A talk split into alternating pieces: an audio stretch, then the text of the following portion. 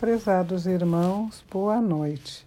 Estamos iniciando neste momento o Evangelho no Lar da Casa Espírita Eulália Nogueira. É localizada no Alegrete, Rio Grande do Sul.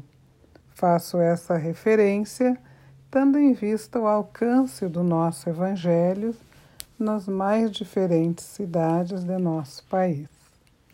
Nesse momento, então, Vamos harmonizar as nossas mentes, procurando ficar confortável em nossas residências, sozinhos ou com os nossos familiares, com o nosso pensamento elevado a Deus, nosso Pai, a Cristo, nosso irmão e mestre, aos nossos protetores individuais, às falanges amigas encarregadas do Evangelho desta noite que todos eles estejam nos assistindo e nos amparando. O Evangelho desta noite é a finalização do capítulo 13, que traz por título Não saiba a vossa mão esquerda o que dê a vossa mão direita. O subtítulo é Beneficência exclusiva. E é uma pergunta respondida por São Luís em 1860. A pergunta é: é acertada a beneficência quando praticada exclusivamente entre pessoas da mesma opinião, da mesma crença ou do mesmo partido? A resposta: não, porquanto precisamente o espírito de seita e de partido é que precisa ser abolido, visto que são irmãos todos os homens. O verdadeiro cristão vê somente irmãos em seus semelhantes e não procura saber, antes de socorrer o necessitado, qual a sua crença ou a sua opinião, seja sobre o que for. Obedeceria o cristão, porventura, ao preceito de Jesus Cristo, segundo o qual devemos amar os nossos inimigos, se repelisse o desgraçado por professar uma crença diferente da sua? Socorra-o.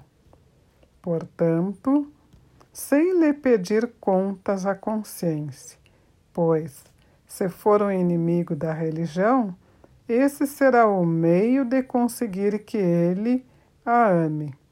Repelindo-o, faria que o odiasse. Irmãos, então, esse trecho é bastante pequeno, mas, como eu disse, encerra este capítulo que é tão esclarecedor porque ele nos convida a pôr em prática todas as leis do nosso Evangelho.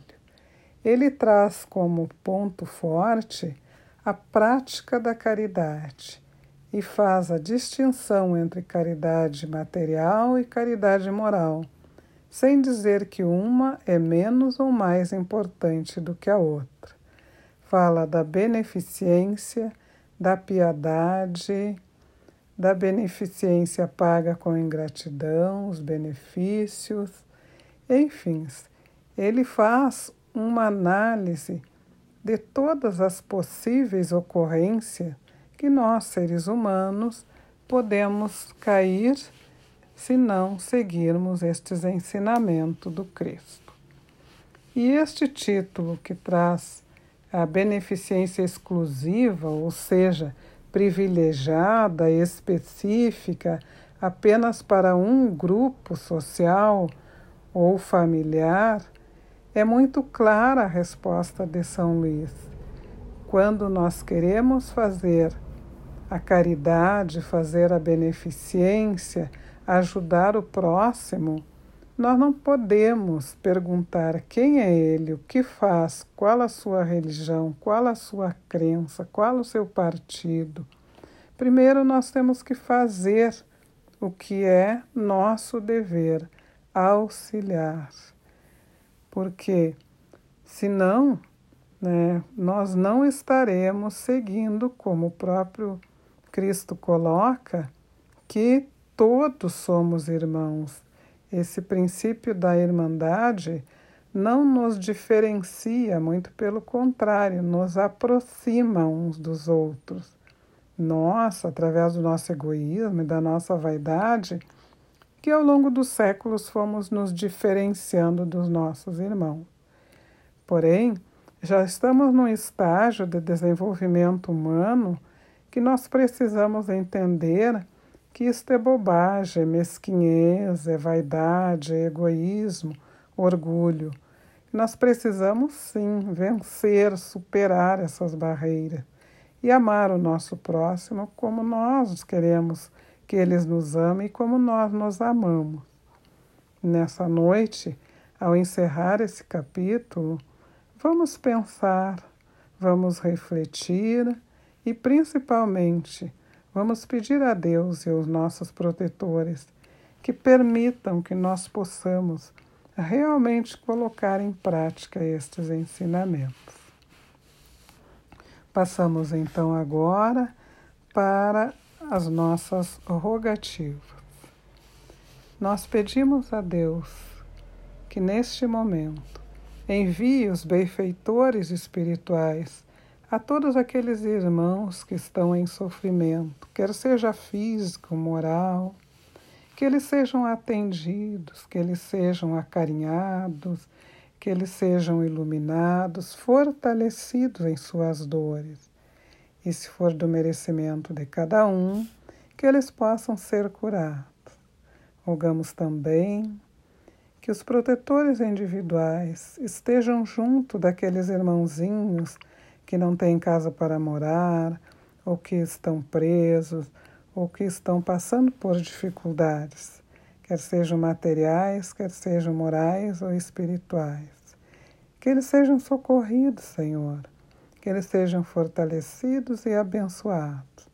E que se nós não estamos presentes fisicamente ajudando-os, podemos ajudar pelo menos na oração, no pensamento, e nós possamos expandir essa energia de luz através desse Evangelho sagrado de Jesus a todos os irmãos que sofrem. Rogamos também para que os espíritos protetores dos governantes dos diferentes países do mundo, das diferentes cidades, estado, país, que eles sejam iluminados pela luz do bem fazer, do amor e da caridade do conhecimento de que precisam e se estão ocupando um cargo que seja para proteger os seus irmãos. Que Deus ilumine a todos, que as guerras que estão acontecendo, que as matanças, que as dores, que a doença possam ser minimizadas a partir do momento que nós entendermos a importância da grandeza da palavra amor que aproxima os povos, que faz com que rompam-se barreiras, que esta palavra sagrada possa penetrar fundo no coração de todos aqueles que estão governando os nossos países no mundo terreno.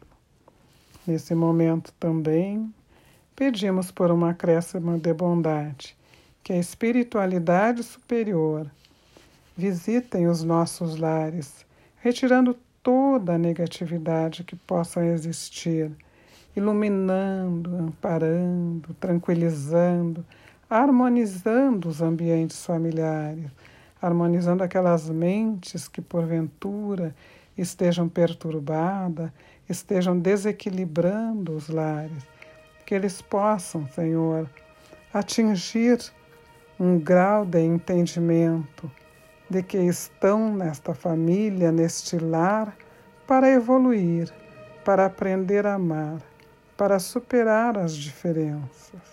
Pedimos também para os médicos e enfermeiros do espaço que coloquem nas águas que nós preparamos para esta noite o remédio necessário para aqueles males que estão nos afligindo quer sejam eles de caráter material, espiritual ou moral, e que ao ingerirmos desta água, nós possamos equilibrar os nossos centros de força, receber a energia necessária para continuar o nosso processo evolutivo. Agradecemos, Senhor, por este Evangelho tão importante e tão sagrado e que nos traz tantos esclarecimentos. Agradecemos esta possibilidade que está nos permitindo conhecer as tuas palavras, Senhor, e rogamos uma noite de paz, de tranquilidade e que nos próximos dias nós possamos continuar o trabalho que nos foi permitido desenvolver aqui no planeta Terra. Nos abençoe e nos proteja. Que assim seja.